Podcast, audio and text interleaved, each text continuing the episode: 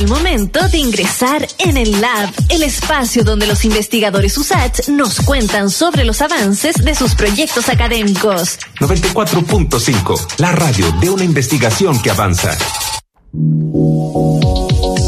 ¿Cómo se viene la pandemia para este 2022? Es la pregunta que se hacen varios y varias, me incluyo. ¿Cómo avanza también la variante Omicron en Chile? Bueno, eso y más lo vamos a estar repasando, eh, como lo hacemos semana a semana, también con otros panelistas COVID, en este caso con Felipe Elorrieta, doctor en estadística y director del grupo epidemiológico matemático de la USACH. ¿Cómo está Felipe? Hola bien y tú. Bien, bien. Oye, y bueno, igual un poco preocupado porque se consolida ya el alza, eh, algo que adelantábamos en diciembre, ¿no? En las conversaciones que, que teníamos de una posible nueva ola un poquitito más atenuada quizás respecto de la primera, segunda y tercera, pero ya van las cifras al alza. Entonces, cuéntanos lo que está pasando a nivel nacional y luego quiero entrar también en el detalle porque entiendo que hay una situación preocupante en el norte de Chile. Sí, eh, claro, evidentemente, de nuevo estamos, terminamos el año 2021 con, con una alza de contagios importante en la última semana. Eh, de hecho, eh, esta semana eh, los casos aumentaron en un 27% respecto a la semana anterior. Eh, por lo tanto, ya se, se quebró completamente la tendencia. Tenemos una tasa de incidencia ya de 7.7 casos cada 100.000 habitantes en Chile de nuevo volviendo a acercarnos a este valor crítico que eran los 10 casos cada 100.000 habitantes como promedio diario.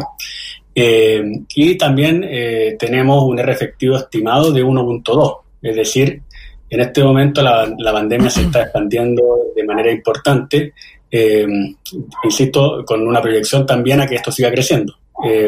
Estamos con la entrada ya de la variante Omicron, tenemos que, por ejemplo, en las últimas semanas, la variante Omicron creció del, desde los dos informes que tiene el Ministerio de Salud, eh, que son cada 14 días, creció de 32 casos a, a, 632. Entonces creció, creció mucho, la variante Delta viene bajando, mm. entonces es muy probable que esta alza ya tenga que ver con la variante Omicron, teniendo en cuenta además que eh, en términos de detección de variantes siempre vamos atrasados respecto al, al número de contagios reales.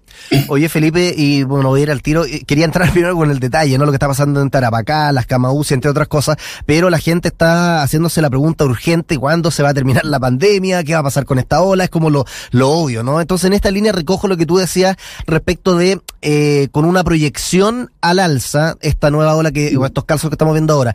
¿Cómo en la, en la estadística, en este caso aplicado para la epidemiología, se pueden hacer proyecciones? ¿Qué valores están viendo ustedes para decir que esta, que esta ola Omicron va al alza y eventualmente cómo se podrían analizar otros índices o variables para decir cuándo podría terminar o cuánto podría durar esta nueva ola?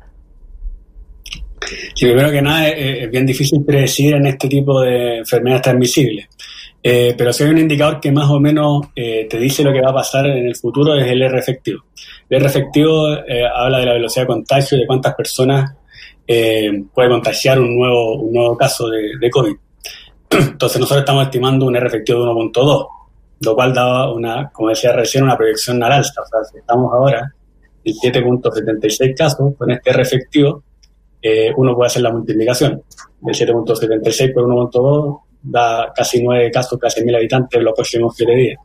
Entonces, eh, esa es más o menos la proyección que uno puede hacer, pero una proyección corta, una proyección a una semana. Proyectar más adelante, o por ejemplo, cuándo va a ser el pic, si vamos a tener una cuarta ola, cómo va a bajar, eso depende de un montón de factores también que, que son más difíciles de medir. En la proyección que, que, sale más, más rápida es a partir del efectivo y esa es una proyección a 7 días solamente. Mm. Oye, y algo que me llama la atención acá eh, es que la primera, bueno, la primera ola, por supuesto, partió, digamos, desde, cero, porque fue los primeros casos, pero la segunda ola eh, tuvo una, un valle, por decirlo así, en términos del, del, gráfico, ¿no? Como bastante amplio respecto a la primera ola. O sea, hubo varios meses entre la primera y la segunda, y se logra ahí como estancar un poquitito los casos COVID bastante por, por lo bajo. En cambio, entre la segunda y tercera se empieza a estrechar un poco, y ahora ya el tiro entre la tercera y esta eventual cuarta ola, no pasaron ni dos ni tres semanas en este valle, ¿no? Al tiro como que empezamos a repuntar. Entonces, ¿cómo se comparan esas primeras semanas de la segunda ola con las primeras semanas de la tercera ola, con estas semanas que ahora estamos viendo de la, de la cuarta ola, que nos podría dar alguna idea de cómo va a ser relativo a la experiencia anterior, ¿no? Sí, eh, es que ahora la, diferencia que tenemos respecto al año pasado es que tenemos las variantes. O sea, no tenemos el, virus propio, sino que tenemos variantes del virus. Eh, nos tocó con la variante gamma. Eh, tuvimos la suerte de que cuando terminó la variante gamma, alcanzamos a llegar a un número bajo de contagio y ahí llegó la variante delta. Nos pilló en un buen momento, nos pilló con creo dos casos casi mil habitantes promedio un nivel de incidencia muy bajo, y eso hizo que la, que la variante, que la ola de la variante Delta fuera muy leve, fuera muy suave. Ahora ya la variante Delta viene retrocediendo, pero al parecer la variante Omicron nos pilló todavía sin terminar las olas. Hay regiones, por ejemplo, que todavía no han terminado su ola y ya podrían estar partiendo con esta nueva ola de variante Omicron. Entonces, eh, el panorama es, distinto. Estamos eh, con un nivel de incidencia, o la variante Omicron nos está pillando con un nivel de incidencia que es el triple del que nos pilló la variante Delta cuando llegó. Eh, entonces, eh, en ese sentido, el panorama podría ser más complicado. ya lo hemos visto en un montón de países que también están en otro, en otro escenario también, porque están en invierno y el invierno también complica un poco, pero los países europeos han tenido pics, valores más, los valores más altos desde el inicio de la pandemia, lo han tenido ahora gracias a la variante Omicron.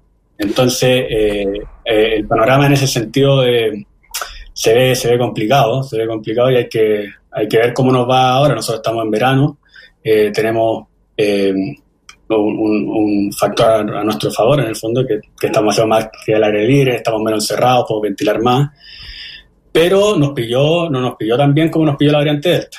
Y eso, mm. eso es, es un tema que, va a ser complicado en, cómo avance esta variante Bueno, porque si ordenamos las olas eh, como de la más agresiva o lo que más casos diarios significó a la que menos, eh, estaría la segunda ola primero, luego la primera y la tercera ola era fue la menos intensa, ¿no? Entonces, en esa escala, y perdón que insista con la pregunta, pero esta eventual nueva ola que tendríamos, ¿cómo se compara a las anteriores o todavía no tenemos los datos como para dar una respuesta?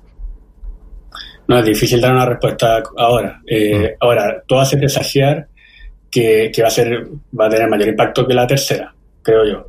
Eh, por, por, cómo nos pilló, por el, porque bueno, estamos en una época eh, distinta del año también. yo creo que va a ser más grande que la tercera. Si es más grande que la segunda, ahí ya es más difícil, porque la segunda fue una ola muy grande, fue una ola que duró mucho en Chile, duró desde diciembre hasta julio, son ocho meses de, de ola, eh, con, con, dos pics, uno de 9.000 casos, otro de 8.900, si no me equivoco, en junio.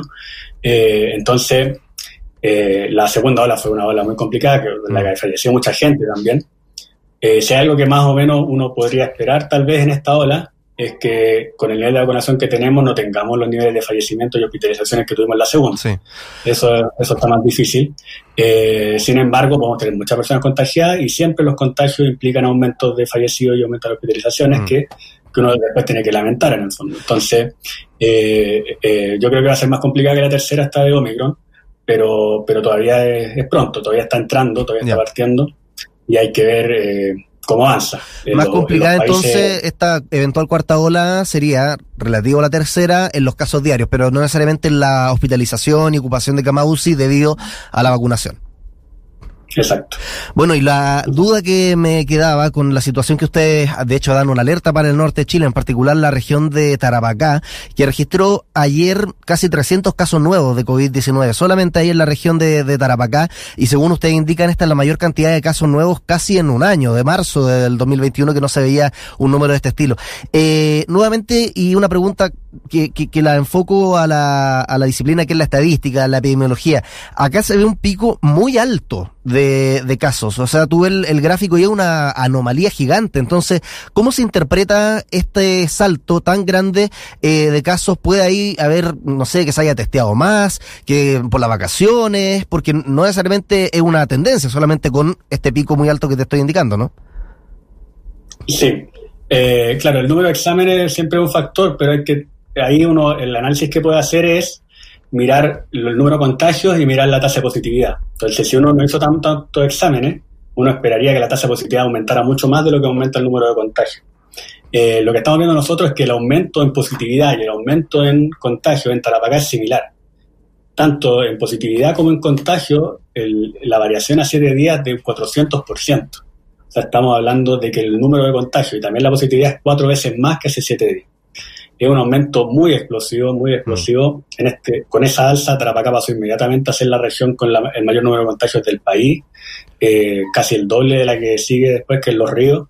Eh, y, es preocupante, preocupante porque además se parece mucho a cómo iniciaron también las olas eh, estos países europeos que te decía yo, o cómo, o cómo ha, han habido aumentos de casos, pero en Argentina, que, está, que es nuestro país vecino, que también ha tenido aumentos súper importantes. Esto tan explosivo se ha visto en, varios casos donde la variante Omicron ha pasado a ser predominante. Entonces, el, el bacán preocupante entra para 4.4. Wow. En nacional es 1.2, imagínate, hay un nivel de, de expansión de muy grande eh, y preocupa, preocupa que ver con probablemente un virus de Omicron o más. Eh, y que cuando partió la etapa norte. Mm. Eh, eso también yo creo que es un escenario preocupante.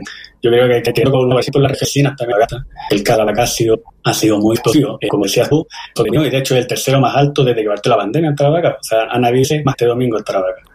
Eh, entonces, el escenario, pero yo diría bajo el número de exámenes, porque el es en coseo y en positividad. Ya, pues Felipe, hoy estamos hablando en un par de semanas el doctor en estadística, director del grupo ahora, pero antes, a mí sí.